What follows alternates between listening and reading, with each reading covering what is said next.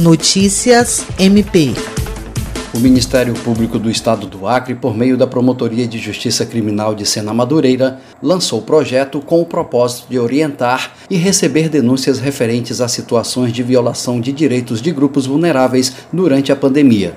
Chamada de Coletivo Virtual Pluralidades, a iniciativa se propõe a disseminar informações sobre direitos humanos, crimes e minorias, com campanhas e conteúdos de cunho educativo nas mídias sociais e ainda receber denúncias virtuais de violações de direitos de população como negros, crianças e adolescentes, pessoas com deficiência, idosos e pessoas LGBTQIA+.